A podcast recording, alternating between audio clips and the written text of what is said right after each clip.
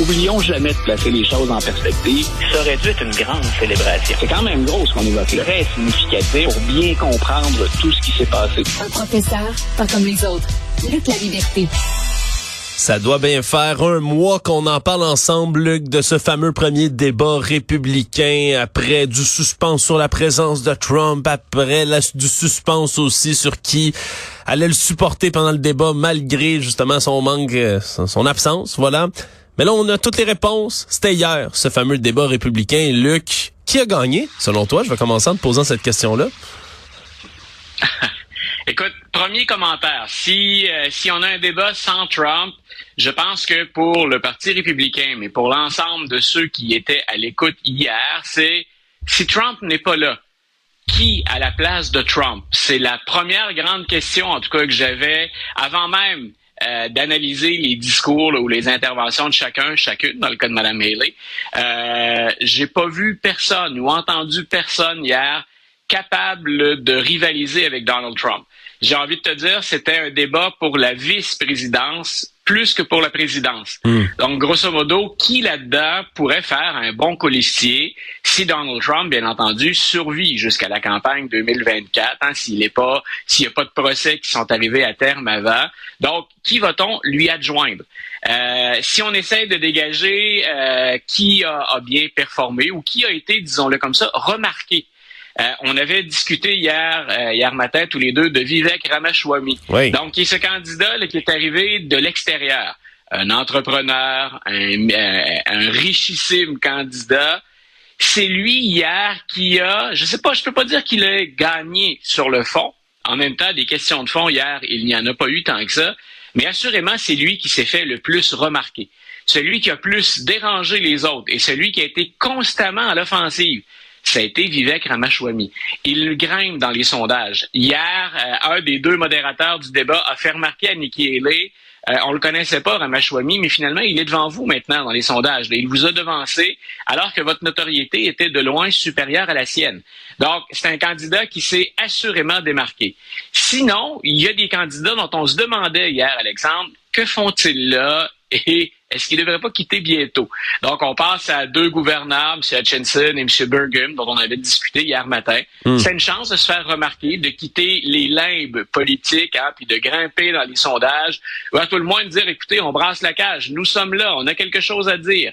Euh, c'est pas le débat d'hier qui leur a permis de faire ça.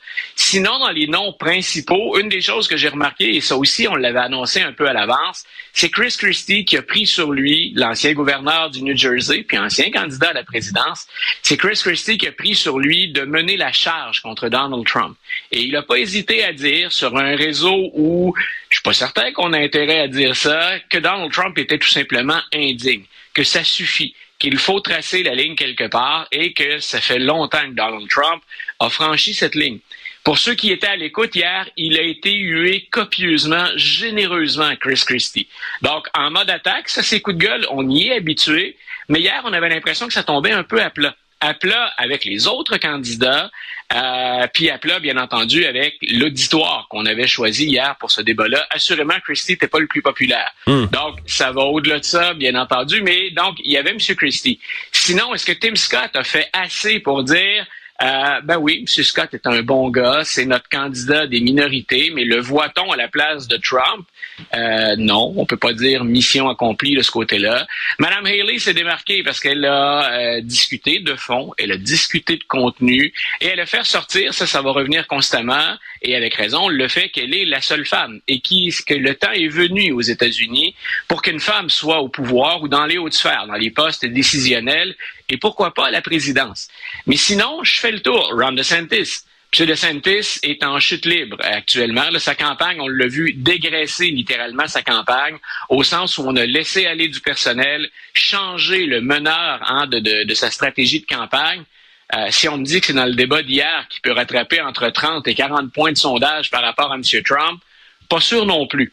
Sinon, ben, on, en avait parlé également. Ce, débat-là était étonnant dans le sens où ce sont des choses qu'on n'entendrait jamais ici. Mais donc, on a entendu hier au plan des politiques des choses qui étaient extrêmes et je ferai remarquer à tout le monde qu'est-ce que c'est difficile pour un républicain de condamner Donald Trump? C'est fou, hein? Il est quatre fois devant les... Ah, écoute, on a des preuves.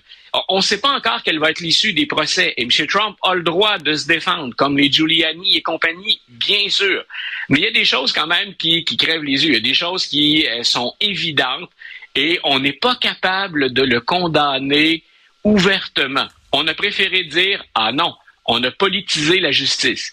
Donc, ça veut dire que tous les juges aux États-Unis, tous les juges sont à la solde que du Parti démocrate et que de Joe Biden. Alors qu'on le sait que ces juges-là ont été nommés par des administrations républicaines et démocrates. Mais donc, ce qu'on laisse clairement entendre, et c'est très grave, toute la justice est au service des démocrates. Donc moi j'étais euh, j'étais un peu atterré d'entendre ça, de voir que même devant ce qu'on a vu de pire dans l'histoire américaine, on n'est pas capable de le condamner. Puis on sait que c'est politiquement qu'on n'est pas capable de le condamner parce qu'on a bien sûr besoin de ses partisans. Alors on n'allait pas se les mettre à dos en plein débat hier. Hmm. Ouais, honnêtement, il y avait beaucoup, beaucoup de choses là-dedans. Je retiens aussi que Ramachouami, moi, dans mon livre à moi, on le regardait aller hier, on dirait que c'était le, le remplaçant de Donald Trump qui venait sur place. Il a repris tant, tant de choses. Il s'est placé au plus extrême. Il y a eu des, des attaques complètement déjantées. Il a dit qu'il pardonnerait Trump même s'il devenait président lui-même. Le seul à l'avoir dit hier officiellement. Non, c'était... Euh, c'était assez, euh, c'était assez spécial à regarder comme, euh, comme débat. Pendant ce temps-là, M. Trump lui a fait sa propre entrevue de 45 minutes diffusée sur X, sur Twitter, euh, hier. Même chose avec évidemment Tucker Carlson, 45 minutes d'habituel Donald Trump. Mais là aujourd'hui, il se réveille puis il doit aller quand même se rendre, Luc la liberté, puis se rendre pour se rendre même. Voilà, se rendre pour se rendre. Euh, deux choses à surveiller aujourd'hui. Les chefs d'accusation, on les connaît déjà. Euh, on a déjà vu Donald Trump. On va encore avoir ce, défilé de voitures, de caméras, ces vues aériennes. On va, on va suivre le seconde par seconde du trajet. Euh, pour ceux qui n'en sont pas encore lassés, ben écoutez, regardez ça. Euh, il reste deux, deux mini suspens. Hier, ceux qui ont suivi la journée de Rudy Giuliani et d'au moins une autre accusée, Sidney Powell, dans cette affaire-là, M. Giuliani a eu le droit à ce qu'on appelle sa mugshot, oui. Hein, sa photo d'arrestation. Il a pas l'air content euh, dessus. Il a pas l'air très content sur le mugshot. Non, ça ferait des mauvais t-shirts également pour financer euh, une campagne. On a le Rudy euh, mi-découragé, le, euh, le cœur au bord des lèvres. Donc, Giuliani y est passé. Il a eu sa mugshot. Ce qu'on a dit en, à Fulton County, c'est que tous les prisonniers ou tous ceux qui sont arrêtés, détenus, sont traités de la même manière. Est-ce qu'on va oser respecter cette consigne-là? Avec un ancien président. Donc, deux choses. Est-ce que Trump, aujourd'hui, aura sa mugshot? Parions, bien sûr, que les démocrates vont récupérer ça, mais que M. Trump lui-même va être le premier à récupérer ça. Ceux qui sont favorables à M. Trump vont s'indigner du fait qu'on le traite ainsi, comme n'importe qui, ce que la justice américaine est censée faire en passant. Donc, euh, est-ce qu'on va le traiter comme tous les autres, malgré le statut d'ancien président? Et autre chose, euh, j'ai hâte de voir si on va aller jusqu'au bout. Le juge qui est en charge de, de, ce dossier-là a autorisé la présence de caméras dans la salle. Oh. Donc, on n'aura pas on n'aura pas, comme ça a été le cas, qu'un ou deux photographes avec des, caméras fixes. Euh, on pourrait avoir des caméras de télévision. On sait que pendant le procès, ce sera le cas. On, se comporte comme ça en Georgie, ce sont les pratiques de l'État. Mais euh, pour l'arrestation de Donald Trump, donc, on pourrait avoir l'ensemble finalement de son attitude ou de ce qu'il va dire ou, ou son non-verbal. M. Trump a un non-verbal qui est tout sauf subtil. On est capable de le décoder. Il envoie des messages avec ça. Euh, donc, ce sont les deux choses aujourd'hui finalement qui présente un mini suspense. Est-ce qu'on va avoir filmé tout ça? Est-ce qu'on aura des images? Puis on devine qu'elles vont faire le tour du monde, retransmises en boucle pendant un certain temps? Et l'autre chose, aurons-nous le premier président de l'histoire américaine à bénéficier d'une mugshot? Ouais, ça risque ça de se vendre sur des t-shirts, Luc. On a fort à parier autour de tout ça. Écoute, en quelques en quelques secondes, Luc, parce que dans les prochains instants, je vais m'entretenir à Pierre Saint-Cyr, qui est un colonel à la retraite des Forces armées canadiennes, qui a été aussi dans les ambassades du Canada à Moscou, à Kiev, pour parler, bien évidemment, du décès, je vais dire présumé pour l'instant, du décès présumé d'Evgeny Prigogine. Ensemble, je t'avais posé la question il y a deux mois de ça lors de son coup d'État avorté. Je t'avais demandé Combien de temps tu penses qu'il reste à la vie de M. Prigogine? Tu as dit que d'ici la fin de l'année, ça se pouvait qu'on le voit disparaître? Ta prédiction s'est avérée vraie finalement. Ben écoute, on, euh, moi je lui déconseillais le thé accompagné d'un soupçon de polonium. Il semble que selon ce qui circule, puis faut, euh, première chose, hein, Alexandre, faut toujours être prudent quand ce sont des, des, des, informations qui émanent de la Russie, parce qu'on n'a aucune, aucun moyen, aucune source d'information fiable qui permettent de valider. Il y a ce matin encore des gens qui disaient il n'était pas dans cet avion-là. Ça, c'est le message que vous avez entendu. Sinon, pour ce qu'on en sait, il était à bord de l'avion et donc on a, on aurait aussi autre information à valider. On aurait abattu l'avion qui avait jamais eu de problème auparavant, puis qui est un avion fiable, qui est un avion qui ne connaît pas de problème ou si peu. Donc, l'avion tombe au sol, crache violemment, soudainement, puis on dit finalement que Prégogine est là, mais qu'il n'y a pas que Prégogine. Donc, en supposant que c'est un, c'est une vengeance à l'endroit de Prégogine, ben, il semble qu'on ait choisi de régler plus qu'un problème en même temps. Donc, Prégogine n'était pas le seul du groupe Wagner à bord. Donc, et on aurait sacrifié euh, les pilotes en compagnie de ceux dont on souhaitait se débarrasser.